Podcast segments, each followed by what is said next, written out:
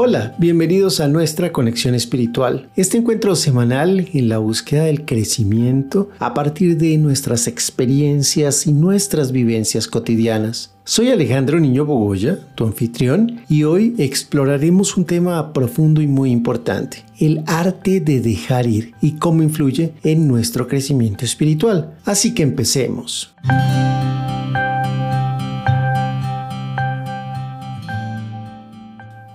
Para muchos de nosotros, la búsqueda de la felicidad y de la paz es un objetivo común. Sin embargo, a veces en lugar de avanzar hacia la paz, nos aferramos a cosas que nos mantienen atrapados en un ciclo de insatisfacción y de sufrimiento. En esta edición de nuestra conexión espiritual me gustaría explorar por qué el acto de dejar ir, ese acto de liberarse, puede ser una de las claves para encontrar la paz interior y el crecimiento espiritual, aunque es a su vez uno de los grandes obstáculos que no nos dejan avanzar en este camino.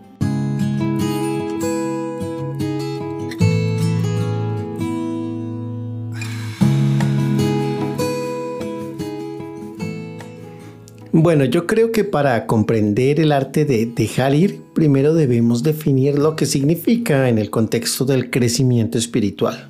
Pues dejar ir no es necesariamente deshacernos de todas nuestras posesiones materiales sin liberarnos de las ataduras emocionales y mentales que nos impiden avanzar. Las ataduras son como cadenas invisibles que nos mantienen atrapados en el pasado o preocupados por el futuro. Pueden ser apegos a relaciones, a posesiones materiales o incluso nuestras propias expectativas y deseos. Estas ataduras nos impiden entonces experimentar la plenitud del presente y avanzar en nuestro camino espiritual. Cierra los ojos y piensa que estás sosteniendo una serie de globos llenos de helio. Cada globo representa una de tus ataduras. Mientras más ataduras tengas, más difícil será mantenerte a flote y por supuesto más difícil avanzar. Pero si gradualmente dejas ir esos globos, te vuelves más liviano y ligero y por supuesto más libre. Eso sí es importante destacar que dejar ir no es lo mismo que renunciar. Ojo, que no se trata de abandonar responsabilidades o desconectarse de las relaciones importantes. Más bien, se trata de soltar la necesidad de controlarlo todo y confiar en este flujo natural de la vida. Cuando finalmente nos liberamos de nuestras ataduras, experimentamos un sentimiento de liberación y también de ligereza. Nos damos cuenta de que no necesitamos aferrarnos a cosas o a situaciones para sentirnos completos y esto nos permite entonces encontrar una paz interior profunda.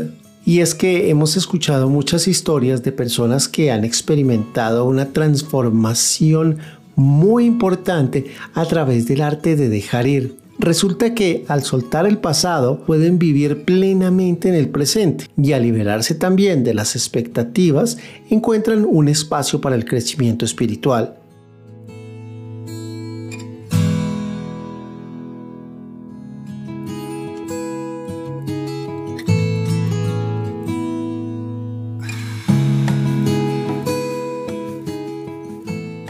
Pero bueno, ¿cómo podemos entonces practicar ese arte de dejar ir en nuestras vidas cotidianas? Pues quisiera compartirles algunas técnicas prácticas que pueden ayudarnos en este viaje de transformación.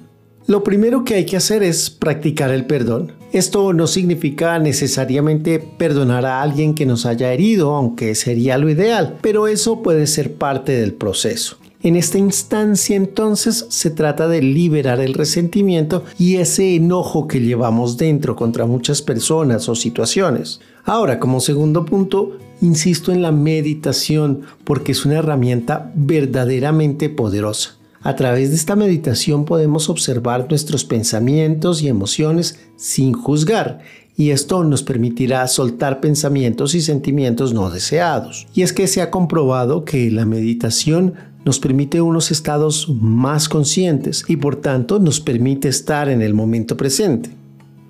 Ahora, en tercer lugar, hay algo que es muy importante y es la limpieza de nuestro entorno, es decir, de nuestras vidas físicas, porque puede ayudarnos a soltar ataduras materiales. Al revisar y simplificar nuestro entorno, podemos sentir una sensación de espacio y de ligereza. El número cuatro sería la gratitud. Esa práctica poderosa nos ayuda a apreciar todo aquello que tenemos en lugar de centrarnos en lo que nos falta. Al estar agradecidos, naturalmente soltamos la sensación de carencia que podemos traer con nosotros.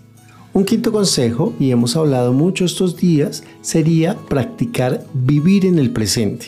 Muchas veces nuestras preocupaciones y ansiedades provienen de proyectarnos en el futuro al centrarnos en el momento presente podemos liberarnos de esas preocupaciones y empezar a encontrar la paz. Y es que, como se darán cuenta, el arte de dejar ir no es un proceso único, sino una jornada continua. Porque a medida que avanzamos en nuestro crecimiento espiritual, es probable que sigan surgiendo nuevas ataduras, pero el practicar el arte de dejar ir nos permitirá vivir con mayor paz y plenitud y enfrentar cada vez de una mejor manera esas ataduras que van y vienen.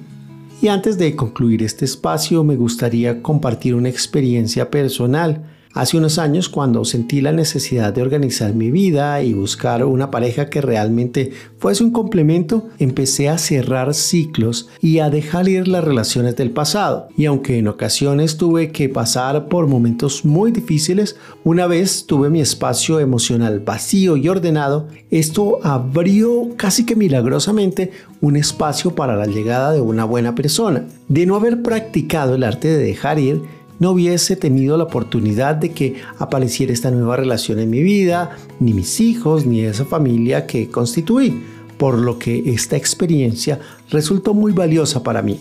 En resumen, el arte de dejar ir es una práctica que puede llevarnos hacia un crecimiento espiritual profundo y una mayor paz porque nos ayuda a eliminar las amarguras y las tristezas, muchas de las cuales ni siquiera podemos controlar. Así que este episodio de nuestra conexión espiritual es una invitación a soltar o a dejar ir aquello que no te beneficia para tu crecimiento espiritual. Entiendo que a veces queremos guardar muchas cosas casi que de manera compulsiva e incluso queremos mantener, por ejemplo, una relación o un sentimiento o una ilusión sin que eventualmente nos esté trayendo beneficio alguno. De ahí la importancia de conectarnos con nosotros mismos para identificar todo lo que debemos soltar. Si bien no puedes liberar todos los globos al tiempo, si haces el ejercicio e intentas sacar esas situaciones de manera paulatina, llegará un momento entonces en el que te sientas liberado y no tendrás la necesidad de volver a llenarte de tantas cosas ni de apegos.